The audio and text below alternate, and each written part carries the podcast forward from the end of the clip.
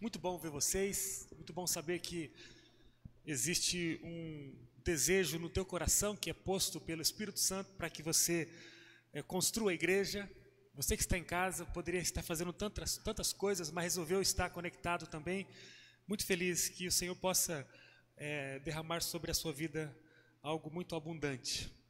Nós estamos comemorando os nossos 15 anos de existência como igreja local dia 12 de novembro de 2005, nós passamos a, a fazer parte do grupo de igrejas organizadas da Convenção Batista Brasileira e também da Convenção Batista Paranaense. Então, é motivo de muita alegria poder olhar para esses 15 anos. Eu estava aqui na assembleia de inauguração ou de organização, eu não sei quem mais estava aqui, não sei se você que está em casa estava nessa assembleia de 2005, e quando olhamos para esses 15 anos, nós encontramos uma carreira que a Igreja Batista Hortência já construiu e tem construído.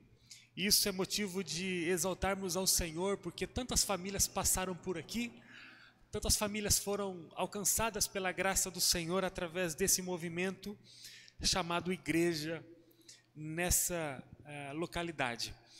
E aí, domingo passado, nós começamos a falar sobre a igreja que somos.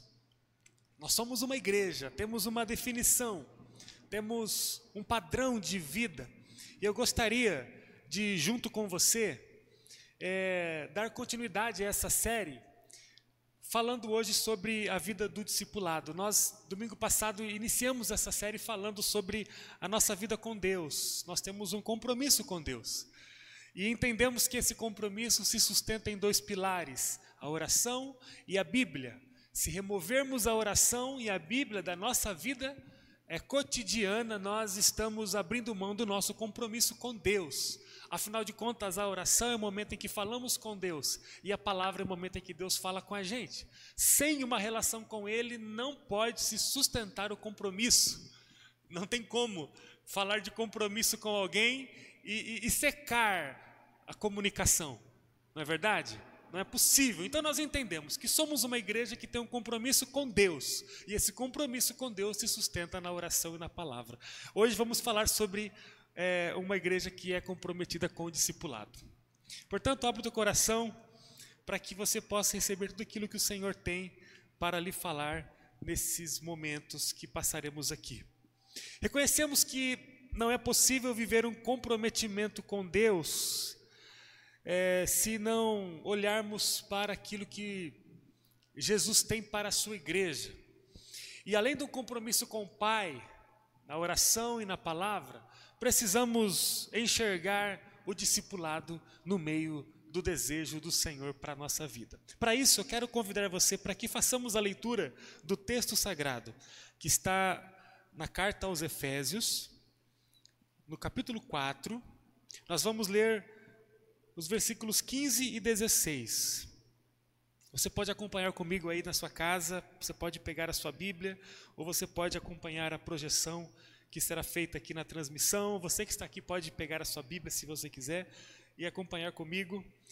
Efésios capítulo 4, versículos 15 e 16. A palavra fala assim: Falaremos em amor tornando-nos, em todos os aspectos, cada vez mais parecidos com Cristo, que é a cabeça. Ele, Jesus, faz que todo o corpo se encaixe perfeitamente. Você pode falar comigo essa afirmação? Ele, Jesus, faz que todo o corpo se encaixe perfeitamente? Vamos lá? Ele, Jesus, faz que todo o corpo se encaixe perfeitamente. Fantástico isso. E cada parte, você pode falar em cada parte? Em cada parte. Vamos, vamos, vamos continuar juntos então? Ao cumprir sua função específica, ajuda as demais a crescer, para que o corpo se desenvolva e seja saudável em amor. Que texto! Ele é autoexplicativo. Aqui Paulo está falando aos Efésios, a uma, a, uma, a uma igreja específica, mas que, pela inspiração da palavra, é uma carta que recai sobre nós e que fala sobre nós. Ele está dizendo que Jesus é a cabeça de um corpo. E Jesus faz com que o corpo se encaixe perfeitamente. Em cada parte, ao cumprir sua função específica, quem é o corpo? A igreja. Jesus é a cabeça. E ele faz com que cada parte desse corpo se encaixe perfeitamente, e ao cumprimento de cada função que cada parte do corpo tem, o corpo cresce. Porque ao cumprir sua função específica, ajuda as demais partes a crescerem, para que o corpo se desenvolva e seja saudável em amor. Se você procurar na Bíblia, você não vai encontrar a palavra discipulado. Ela não existe. Ela está entre as linhas. Ela está é, é empregada é, de forma subjetiva. Ela está intrínseca. Quando a gente olha esse texto de Efésios, nós encontramos com muita clareza o discipulado. Uma ação específica de cada parte do corpo que contribui para o crescimento do corpo de forma saudável em amor. Quando a gente encontra é, essas palavras do apóstolo Paulo aos Efésios, nós enxergamos a vida de Jesus. Jesus é o supremo discipulador. Há um corredor que leva a humanidade até a presença de Deus. Há um caminho que leva a humanidade até a presença de Deus. O nome desse corredor se chama discipulado. Se tirarmos o discipulado da vida cristã, nós negamos o jeito que Jesus escolheu de revelar o reino de Deus à existência humana. Tire o discipulado da vida cristã, a gente vai negar o padrão de Jesus, o jeito que Jesus viveu, o reino de Deus. A Bíblia afirma que a obra da salvação é feita pelo poder do Espírito Santo, mediante ao discipulado. Amém? A obra da salvação é feita pelo poder do Espírito Santo, não há estratégia de relacionamento capaz de mudar a vida humana. Somente do céu pode soprar o vento de vida que vai ser introduzido no túmulo da nossa existência humana, fazendo-nos sair para além do túmulo. Somente o Espírito Santo pode fazer. A nossa missão como igreja, aprovada lá em 2017, é: no poder do Espírito Santo, revelar a obra salvadora de Jesus Cristo ao mundo. É no poder do Espírito Santo. Mas reconhecemos que o poder do Espírito Santo, na ação do Espírito Santo, se revela no caminho do discipulado. Discipulado é uma coisa séria. É por isso que nós somos uma igreja discipuladora. A Bíblia nos fala com muita clareza que o discipulado é o caminho. Enquanto o Espírito Santo faz o papel do veículo que leva a humanidade até a presença do majestoso Pai, o discipulado é a estrada que o Espírito Santo usa para conduzir a igreja à vontade do Pai. Então imagina que o Espírito Santo é o, é, é, o, é o, veículo, é o condutor. Nós entramos numa ação do Espírito Santo e somos levados até o Pai. Embora o Espírito Santo seja o condutor, o veículo, existe um caminho que o Espírito Santo usa para chegar até o Pai e para levar a humanidade até o Pai. Esse caminho se chama discipulado. Então imagina só essa ilustração, essa metáfora. O, Espírito Santo é o carro. E o caminho que o Espírito Santo usa é o discipulado. A plenitude espiritual de uma igreja passa pela prática do discipulado. A santidade, a saúde espiritual de uma pessoa passa pela prática do discipulado. Agora, falar em discipulado pode ser uma coisa confusa para nós. Deixe-me fazer uma pergunta a você. Qual é a sua experiência com o discipulado? Pergunta. Como você descreveria o discipulado?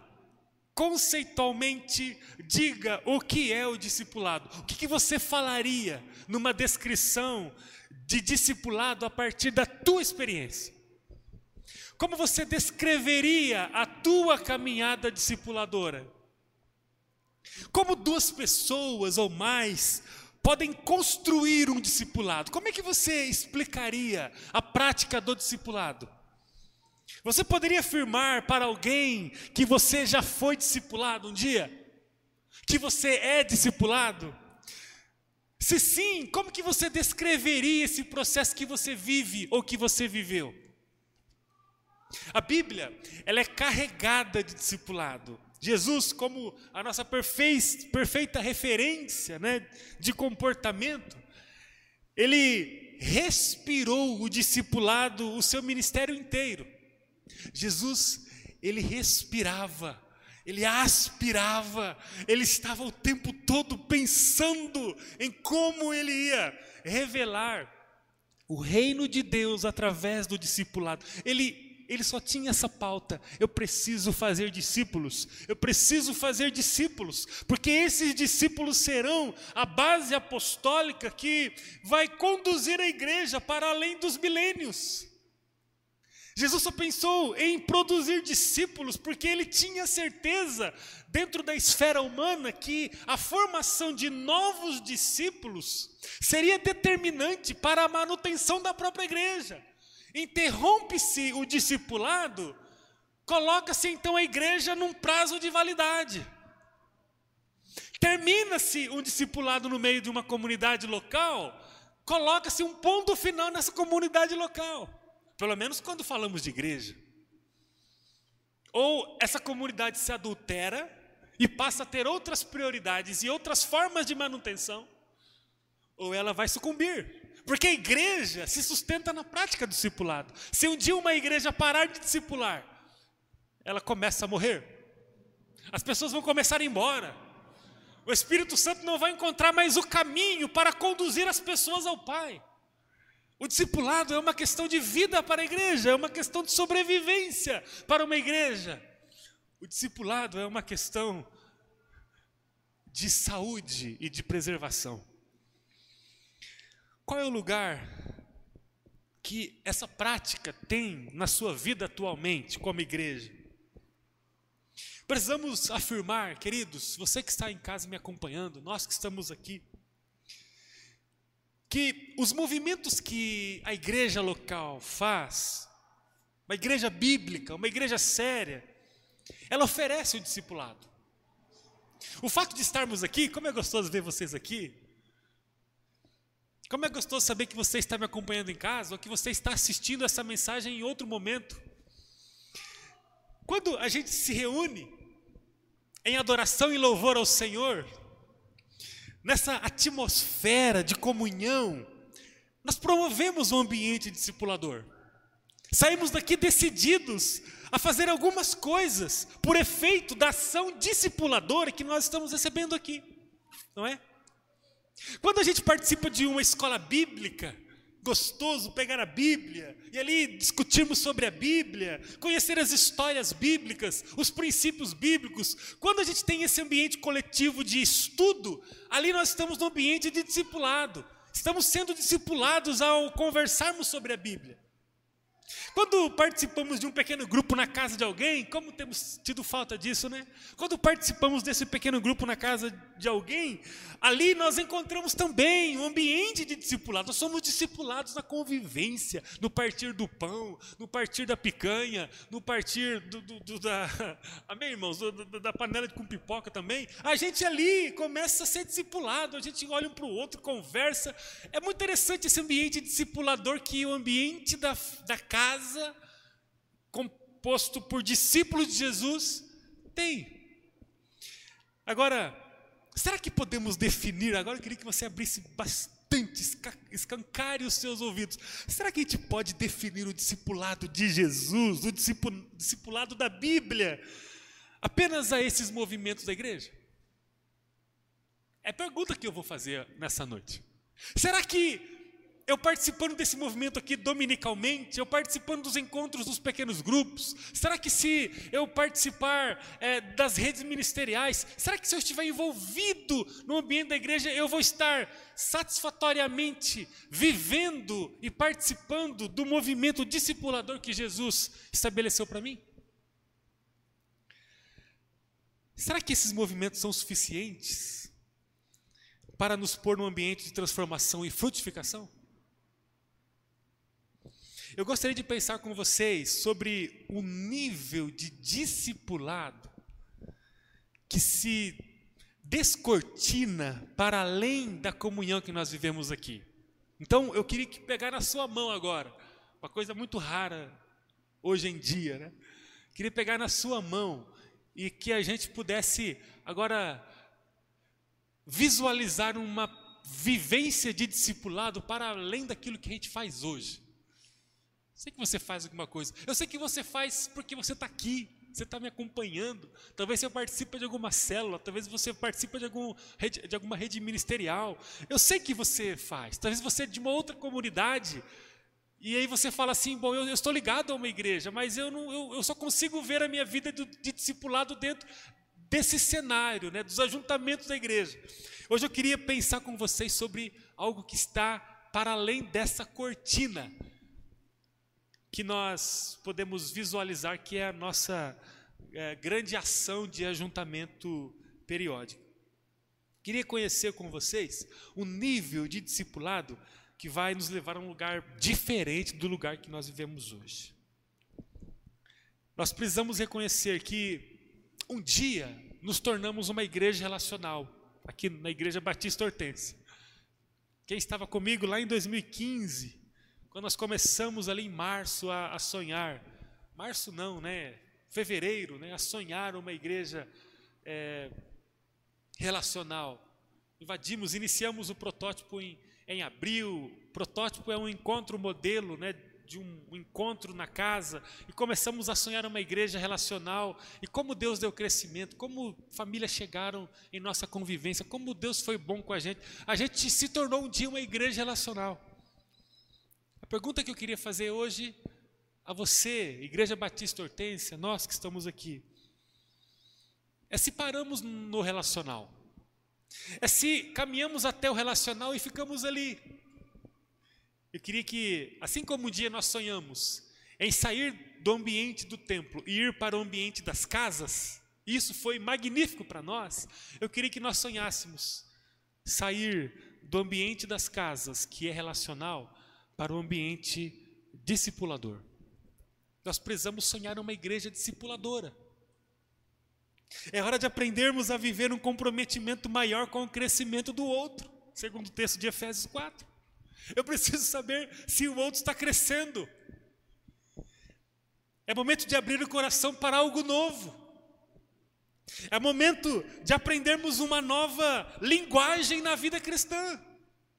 Tá bom, louvado seja Deus. Como é gostoso ter a comunhão, ouvir a palavra, orar, é, compartilhar os pedidos numa roda de amigos, é, de discípulos de Jesus. Como é gostoso participar da escola, aprender sobre a Bíblia. Como é gostoso, mas eu queria que a gente aprendesse a partir dessa virada de chave que estamos vivendo.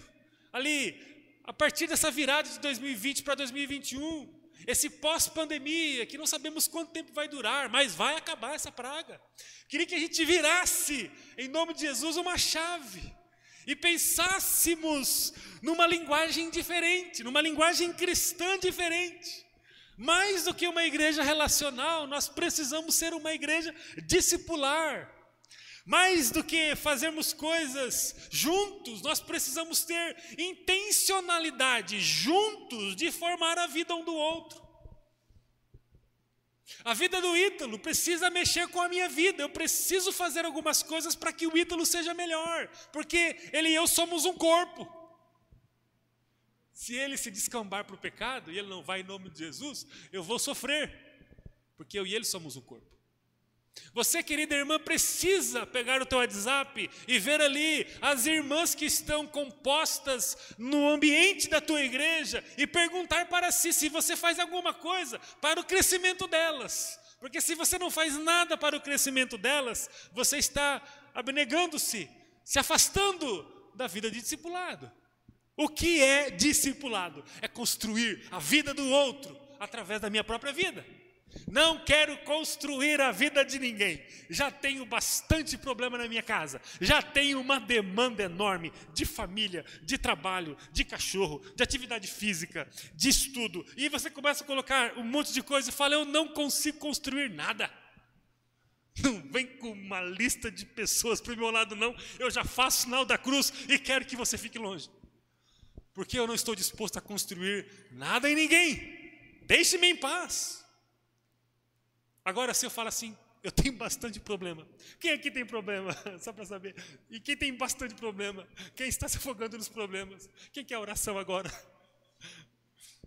Nós temos bastante problema. Mas a questão não, não, não, não são os meus problemas. A questão é o propósito da minha vida, que é viver como Jesus. Queridos, tem tanta gente vivendo acoplada, escondida, inserida no contexto da igreja, paralisadas, achando que estão vivendo como Jesus, olhando apenas para o umbigo, olhando apenas para a própria agenda, olhando apenas para as próprias necessidades, para as próprias demandas. E achando que estão seguindo os passos do rabi, do mestre do soberano Jesus. Como podemos falar que somos a igreja do Jesus, discipulador, se nós não estamos interessados em colocar o evento discipulado na minha agenda semanal? Isso é hipocrisia, ou talvez é ignorância, falta de conhecimento. Mas a partir de hoje, eu sei que essa mensagem vai ficar gravada. Tem algumas mensagens que eu peguei a partir de 2012 que eu tenho que apagar aqueles negócios lá. Umas coisas que misericórdia. O negócio fica gravado, Valeriano. Daqui uns 20 anos vamos estar ouvindo essa mensagem. Mas vai ficar gravada essa mensagem. Você que ouviu, vai ficar gravado no teu coração. Não dá para falar de Jesus Salvador e de uma vida em santidade à sombra dele, negando o discipulado. Não cabe. Não dá para falar de vida com Jesus e negar a construção do seu corpo. Não cabe. Ele é a cabeça de um corpo. Ou eu construo o seu corpo, ou eu peço para sair. Ou eu construo o seu corpo, ou eu não faço parte. Porque vamos pensar aqui. Anatomia. No meu profundo conhecimento sobre anatomia, muito tempo estudei sobre isso. Eu sei que o que está no meu corpo ou me constrói ou me adoece. Um exemplo. Vamos imaginar que eu estou correndo. Estou correndo no parque, eu e o Alisson. O Alisson. O Alisson. Tá bom então, vai. Eu Valeriano. Estamos nós três então, vai, para não dar briga. Vamos correndo, eu, Valeriano e o Alisson no parque. E aí eu meu tênis, depois de nove anos, ele ficou meio cansado. Acabei pisando num, numa ferpa, num, sei lá, num pedaço de pau e machuquei o meu pé. E aí essa ferpa entrou no meu pé. O que está no meu corpo? Ou me constrói, ou me adoece. A ferpa vai me construir? A ferpa vai, vai contribuir para a saúde das células que estão no meu corpo? Certamente não. Aquilo que está no meu corpo ou me constrói, ou me adoece. Então eu preciso remover aquilo que está adoecendo o meu corpo, para que eu fique bem. Se eu faço parte do corpo de Jesus, ou eu construo, ou eu não construo. Ou eu faço parte ou não faço, porque se você um dia foi lavado e remido pelo sangue de Jesus, você está no corpo para construí-lo. Como eu construo o corpo?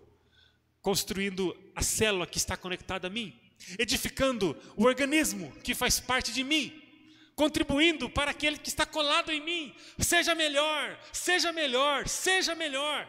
A minha convivência com você precisa melhorar você, ou eu não sou um agente do Espírito Santo na mão de Jesus.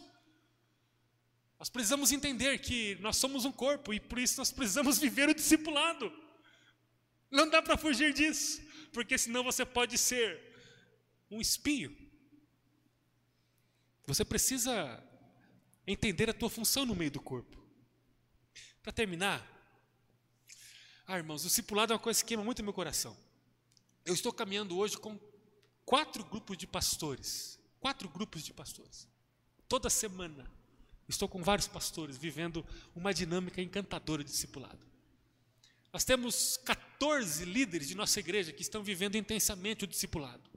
E daqui a pouco esses 14 vão se juntar com outros 14, teremos 28 e vamos começar a discipular outras 28 pessoas. E essas 28 pessoas vão começar a discipular e vamos ter 56 pessoas. E, e aí nós vamos multiplicando uma cultura de discipulado no meio da igreja. Por quê? Porque não dá para a gente viver sem discipulado. Não tem como. A, cada, a caminhada discipuladora ela vai gerar algumas coisas em nosso meio, em nossa vida. Pegue o sexto agora e comece a colocar isso no seu cesto aí, que você trouxe para receber as coisas que o Senhor tem para você. Quando começamos a viver o discipulado bíblico, cristocêntrico, cristão, a imagem de Jesus, nós começamos a, a perceber que o conforto começa a chegar de verdade no meio da nossa igreja. O discipulado bíblico sempre vai gerar conforto no meio da igreja. A vida discipuladora, ela promove a humanidade a um lugar de conforto. Você conhece alguém que um dia se machucou no meio da igreja? Ou se machucou no mundo e trouxe um machucado para a igreja, chegou na igreja e ao invés de encontrar conforto, encontrou pedrada? Já ouviu na sua caminhada aí de vida alguém que se frustrou com a igreja porque não foi confortado no meio da igreja? Por quê? Porque não teve discipulado.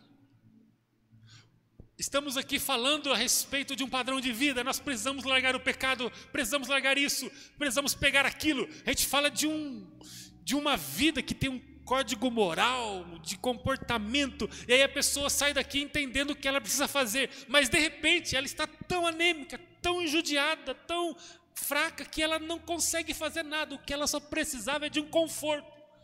E aí talvez a igreja não vai ter braço para confortar a pessoa. Por quê? Porque não é discipulado. Vocês entraram aqui.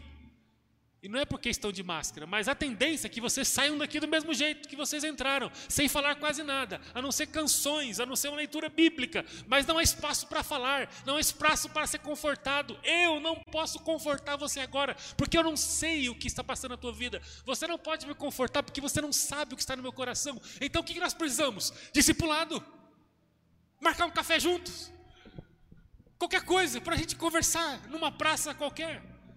Discipulado. Uma igreja que discipula é uma igreja que conforta. Vem aqui, fera, está machucado, está feio, né? Mas vem aqui. Sofreu, né? Injustiça de outro, sua, não importa, vem aqui. Não quero saber a razão que levou você a esse estado, não quero saber o que foi o combustível para conduzir você até aqui. Eu não quero saber. O que eu quero te dar agora é um abraço e vem aqui. É Jesus. Qual que é o texto? Que Jesus, João capítulo 8, né? Jesus, diante daquela mulher que está ali, pega em ato de adultério, fala: vem aqui. Cadê o pessoal que ia acusar você? Olha, nesse momento eu não quero saber da acusação deles, porque eu também não tenho nada para acusar você. Vem aqui, dá um abraço aqui. Estou com você.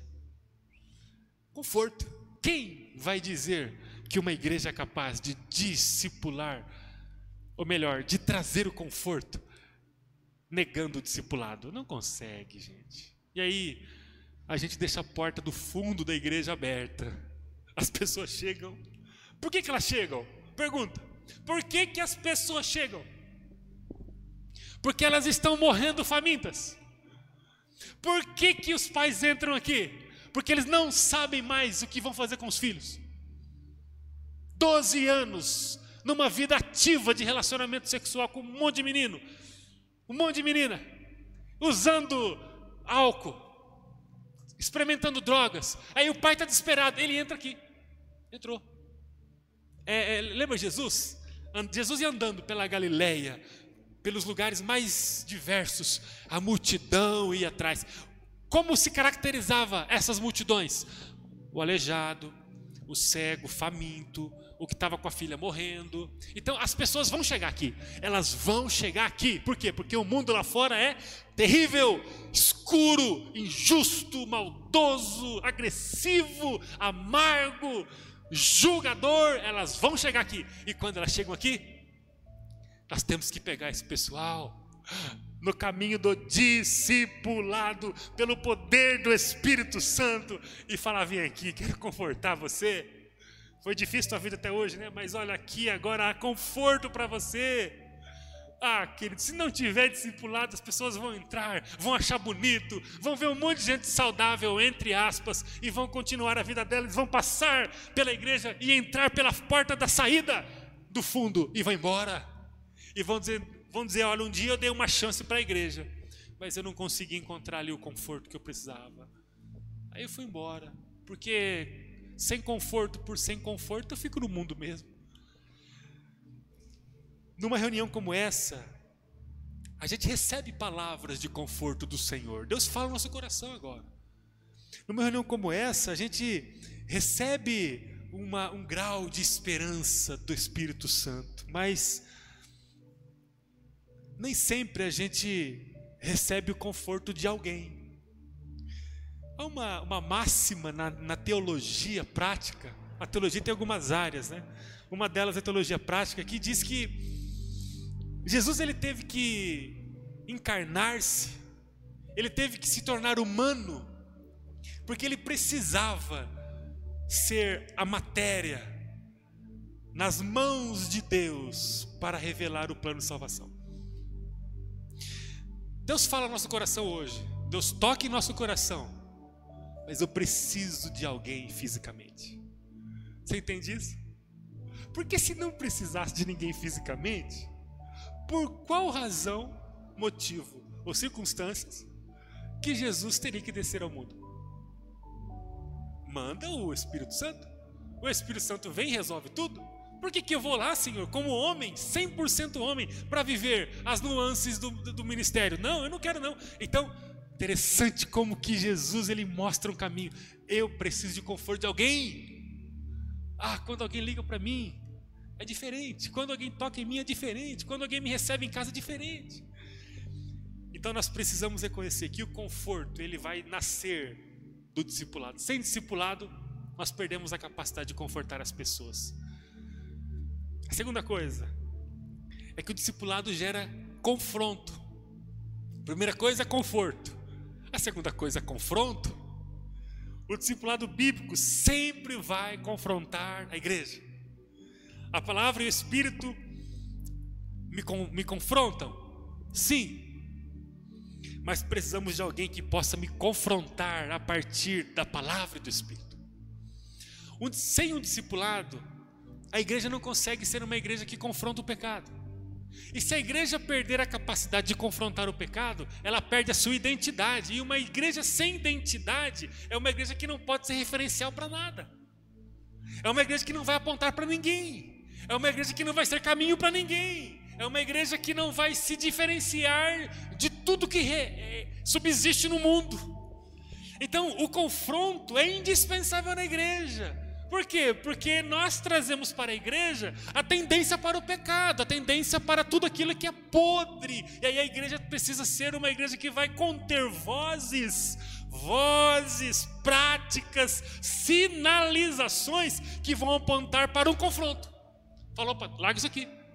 Peraí, não, não mexa nisso. Perigo. Precisamos de alguém que confronte o nosso jeito de tratar o pecado.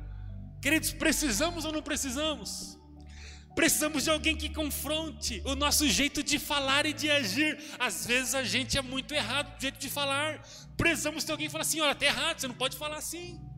É a pessoa que, vai, que vem na minha casa tomar um café e vê o jeito que eu falo com os meus filhos. E aí essa pessoa fala assim: Ô Tiago, você não pode falar assim com seus filhos. Olha, estou orando por você. Ou a pessoa percebe algum ambiente e começa a discipular a minha vida, a caminhar comigo, até, até ponto de falar assim: olha, você precisa melhorar a jeito de falar. Precisamos de alguém que confronte o nosso compromisso com a oração e com a palavra. Precisamos ou não precisamos? Ah, queridos, nós precisamos de alguém que conforte ou que confronte o nosso jeito de edificar nossa própria família. Nós precisamos de alguém que confronte o nosso jeito de exercer a nossa profissão. Precisamos de alguém que confronte o nosso jeito de gastar os nossos recursos. E por aí vai. Nós precisamos do discipulado para que na igreja haja confronto do pecado. E aqui, o conforto, ele está em primeiro lugar, não é à toa. Ele tem um propósito. Primeiro nós confortamos. E depois que confortamos a pessoa no caminho do discipulado, começamos a confrontá-la. Com amor, pela ação do Espírito Santo, com sabedoria, com mentoreamento, com ajuda de outras pessoas, a gente começa a confrontar. Mas sem o discipulado, é um monte de sepulcro caiado que vai chegando na igreja, todo mundo ali, ó, todo mundo podre por dentro. A gente fala uma coisa aqui e daí amanhã fala outra coisa no trabalho. A gente age de um jeito aqui e amanhã age de outro jeito no trabalho. É um pessoal que não tem confronto, não tem discipulado. O que eu faço é escuro, ninguém vê e eu não estou nem aí. Na verdade, o que vale é o que eu faço é, no escuro.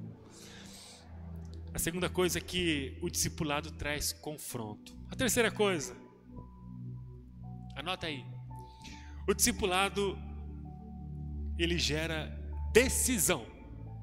Decisão. Primeira coisa então, conforto. Segunda coisa, confronto. Terceira coisa, decisão. O discípulo bíblico, ele vai sempre gerar no coração do outro a capacidade de decidir. Quantas vezes nós descobrimos que precisamos tomar algumas é, decisões corretas, mas sozinho não conseguimos achar forças para tomar? Alguém se identifica? Eu levanto as minhas duas mãos. Quantas vezes a gente sabe que a gente precisa tomar algumas decisões, mas a gente não consegue tomar. Vou dar um exemplo muito, muito, mas muito simples. Eu acho que você já superou essa questão. Mas a questão da atividade física. Deus está falando comigo e eu preciso falar. Eu sei que não é o caso dos irmãos, mas pode ser que alguém que esteja acompanhando a transmissão tenha esse problema. Irmãos, existe alguém que conhece de saúde que reprova a atividade física? Eu poderia chamar a Fran aqui e ela falar aqui durante umas 5 horas sobre os benefícios da atividade física, porque ela é profissional da área. Vai no médico e fala, doutor, eu não tenho alguma coisa que eu possa fazer para ter qualidade de vida, para ativar o meu metabolismo? Sem atividade física? Aí eu sei que eu preciso. Eu começo a ver que o tempo vai passando. Como os irmãos aí, a maioria, eu já passei dos 20. Começa a perceber. Começa a perceber. Eu preciso cuidar da minha vida, preciso cuidar da minha vida. Meu Deus do céu. E aí as crianças pesam muito no braço. E aí daqui a pouco vai estar no, pescoço, como é que eu vou fazer para levar? E, Senhor, fico nervoso, eu fico estressado com algumas coisas que não tem nada a ver com os irmãos, mas algumas coisas me estressam, e fico nervoso, começo, minha pressão vai alterar, meu Deus, vou morrer, eu preciso cuidar da minha saúde. E aí a gente fala, eu preciso cuidar, eu preciso cuidar, talvez eu tenho caso lá na empresa, muito problema, problema, problema, trabalho e, e, pouco dinheiro e bastante problema, e gente chata do seu lado, gente injusta, e meu Deus do céu, é, consumidor chato, e aí você não aguento mais, não aguento mais, estou nervoso, eu preciso fazer, eu não consigo fazer. Moro em frente uma pista emborrachada que me empurra assim na caminhada, um negócio sobrenatural, tudo para me favorecer, mas eu não consigo fazer. Aí eu encontro quem? Um amigo.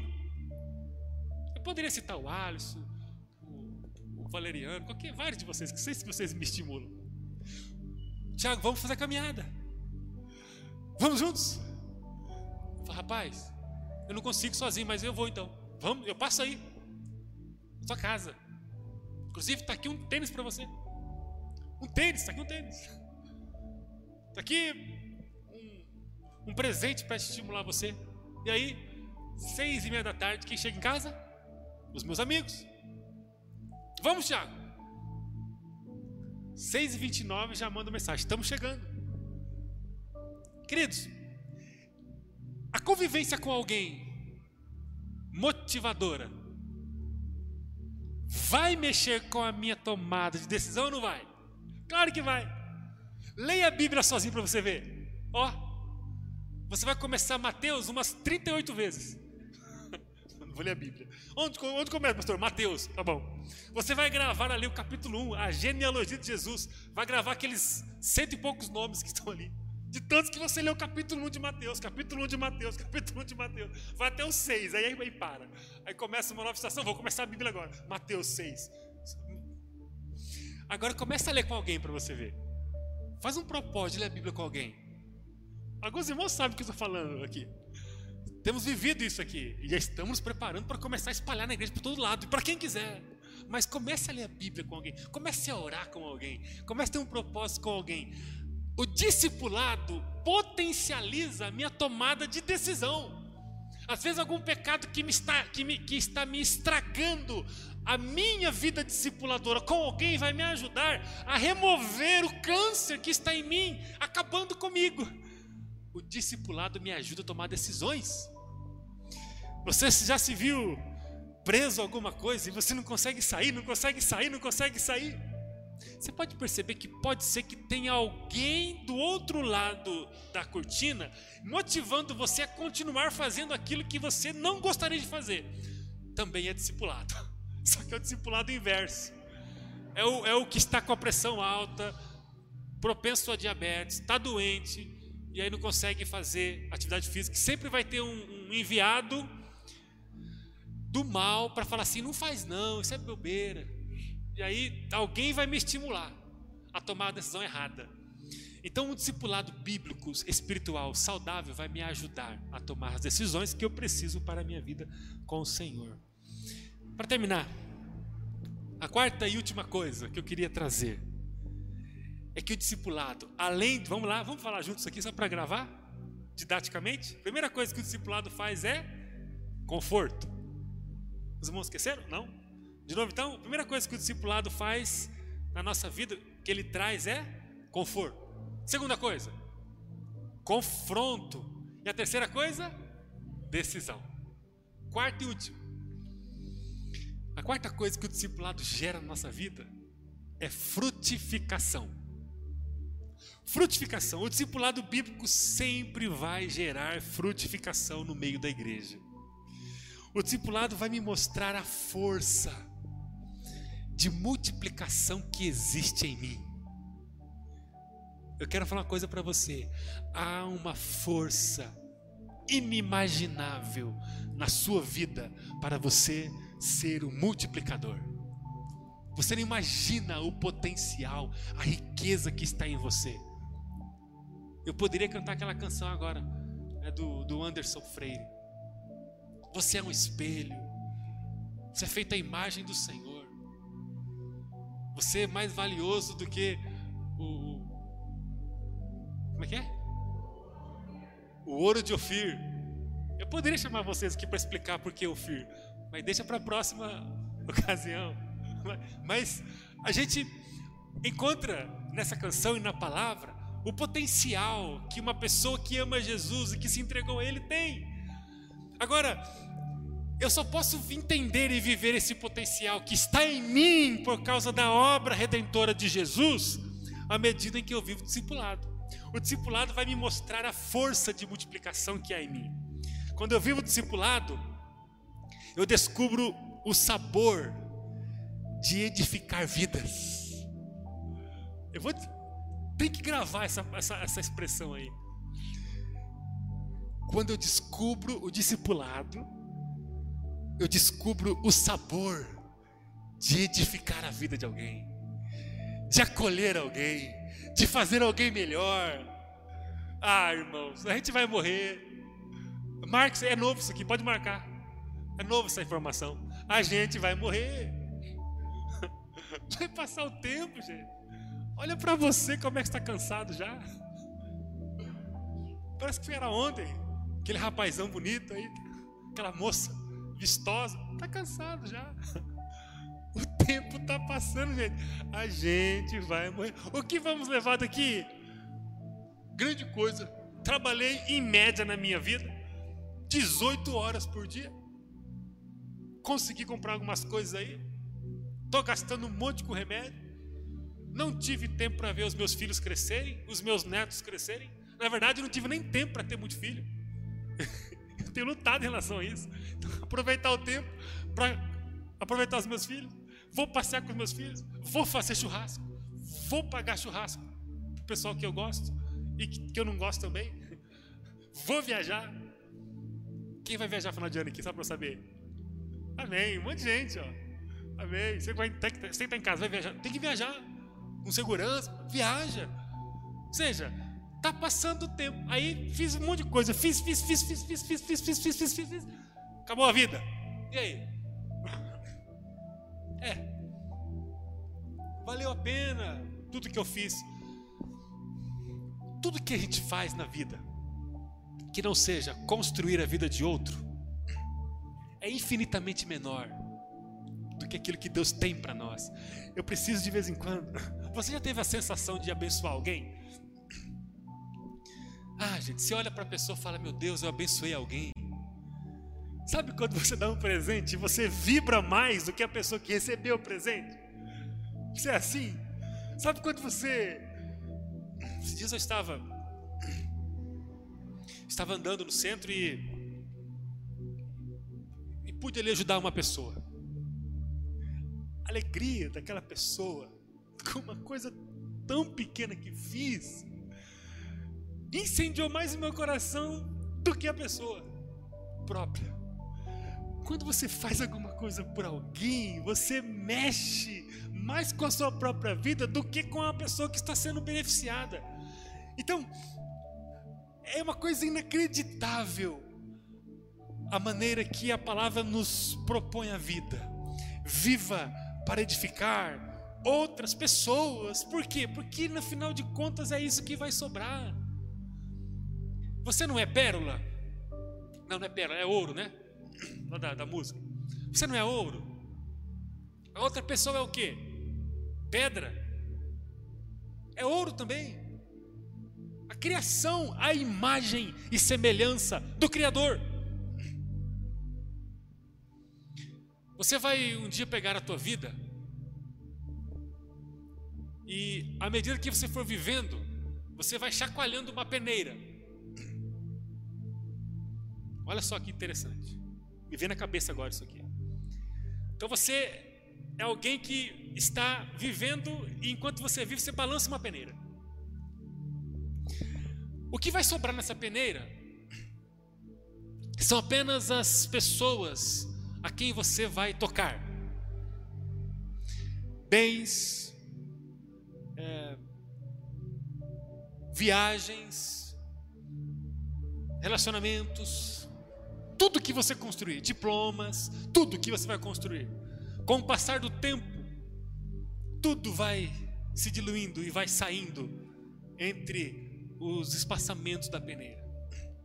Agora, as pessoas que você tocar vão ficando ali, porque são ouro, elas não se diluem como pó, porque na vida tudo é pó. Basta lermos Eclesiastes: tudo é pó, mas as pessoas são ouro. Que coisa maravilhosa. Quando eu toco nas pessoas, eu começo a colocar pessoas, pepitas de ouro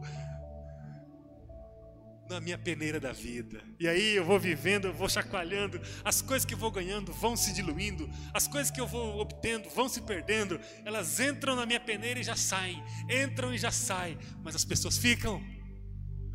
Daqui a pouco eu vou chegar diante do Senhor com a minha peneira. Você vai chegar diante do Senhor com a sua peneira. E no movimento da sua vida você vai chacoalhar ela o tempo todo. E aí, Senhor? Estou com minha peneira aqui. O que, que tem, meu filho aí? Deixa eu ver. Ah, tinha diploma, tinha trabalho, muito trabalho, tinha muita coisa que eu fiz. Mas cadê? Não, já foi tudo já.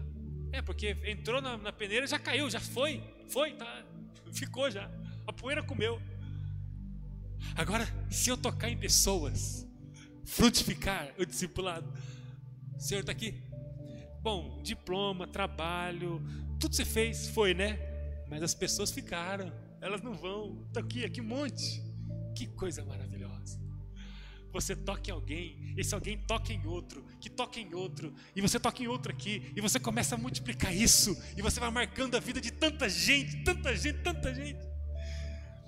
A vivência do discipulado coloca você diante do seu próprio potencial, porque você começa a viver aquilo que você vai poder reproduzir na vida de outros. O discipulado nos faz enxergar que podemos ganhar o mundo para Jesus. O discipulado vai nos, nos trazer a dimensão que nós podemos ganhar a nossa cidade para Jesus o nosso bairro para Jesus, a nossa família para Jesus. O discipulado nos traz a, a, a, percepção de que é possível, de que é possível. Basta começar a andar com a pessoa, basta começar a orar com as pessoas. Quantos pais querem ganhar os filhos para Jesus e não propõem, nem tentam propor, pelo menos uma vez por mês, um discipulado com o filho? Quantos homens querem ganhar a sua esposa para Jesus e não conseguem sequer propor um discipulado. Porque talvez o seu filho, a sua esposa não vai querer um discipulado, mas talvez vai. Talvez um dia vai aceitar. Quantos de nós querem fazer diferença no trabalho, mas não conseguimos propor nada a ninguém no trabalho? Quantos de nós queremos ganhar essa região aqui para Jesus e não conseguimos propor nada nem para nós aqui? Quando eu não vivo discipulado, eu passo a não acreditar que posso ser frutífero. Não sei como fazer isso, então eu não vou nem aceitar. Seja frutífero em nome de Jesus. Vamos ler aqui João capítulo 15, versículo 5. Aquele que está em Jesus pode frutificar, porque sem ele nada podemos fazer. Então, frutifique-se em Jesus. Amém. Aquele baita sermão. Amém. Amém. Eu quero ser frutífero. Frutífero, frutífero. Amém. Como eu vou frutificar? Caminha com você no discipulado? Não, não, ninguém. Você quer frutificar como? Como? O máximo que você vai conseguir fazer é convencer a pessoa a chegar aqui um dia, numa celebração. Mas ela pode sair sem um conforto e continuar a vida dela longe de, de todos e, e, se perder na, no próprio caminho. Como Jesus conta em Mateus 4, né, naquela parábola do semeador. A semente nasce, mas vem a ave do céu e já recolhe. Ou melhor, cai no chão e a ave do céu já pega.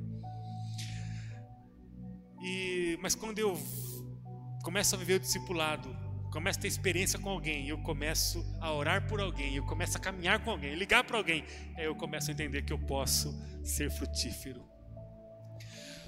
Amém. Nós somos uma igreja discipuladora, amém? Nós somos, embora ainda estamos no início do processo, nós precisamos afirmar que nós já somos uma igreja multiplicadora. A nossa convivência como igreja vai revelar para o mundo o projeto que Jesus tem para nós. Tenha paciência. Deus vai nos levar a lugares altaneiros, eu creio, lugares altos, lugares prósperos por causa da vida de discipulado que nós vamos a cada semana intensificar em nossa comunidade. Tenha paciência, nós estamos numa pandemia, estamos num evento mundial, difícil atualmente. Alguns não, não têm mais paciência para a virtualidade, né? Tá coração cheio, aí começa a internet cair, a pessoa começa a falar em outras línguas, você não consegue entender, muito ruim a comunicação. Aí duas, três vezes você não quer mais falar. Não é assim? Não está fácil, não está fácil mesmo. Mas vamos levando como dá. Mas vai passar. Então tenha paciência. Se você precisa de um conforto e não tem chegado em você hoje, tenha paciência. Você que está em casa, tenha paciência. Nós sabemos para onde nós vamos. Nós sabemos. Amém? Nós somos uma igreja discipuladora. O diabo está louco lá no inferno. Fica louco. Fica batendo a cabeça na porta do gabinete infernal dele. Porque nós somos uma igreja consciente de que só podemos confortar, confrontar, o que mais? Qual é o terceiro? Decidir. E o quarto? Frutificar. Se formos discipuladores. Tira o discipulado. Tira o conforto. Qual é o segundo? Tira o confronto, vira uma bagunça, não tem regra, eu faço o que eu quiser. É o pátio do tabernáculo de Israel. Ali tem todo mundo, vira uma bagunça. Tira o confronto. Tira o discipulado. Tira. Qual é o terceiro? A decisão. Não consigo decidir nada. A gente fica paralisado. Todo mundo doente, quase morrendo e não consegue fazer a caminhada. A caminhada é uma ilustração só. Mas é verdade. Todo mundo aqui precisando ler a Bíblia ninguém consegue ler a Bíblia, porque ninguém ora com ninguém, ninguém lê com ninguém, ninguém faz propósito com ninguém. Então, ninguém consegue decidir. Tira o discipulado, não haverá frutificação. Somos uma igreja discipuladora e precisamos do discipulado. Amém.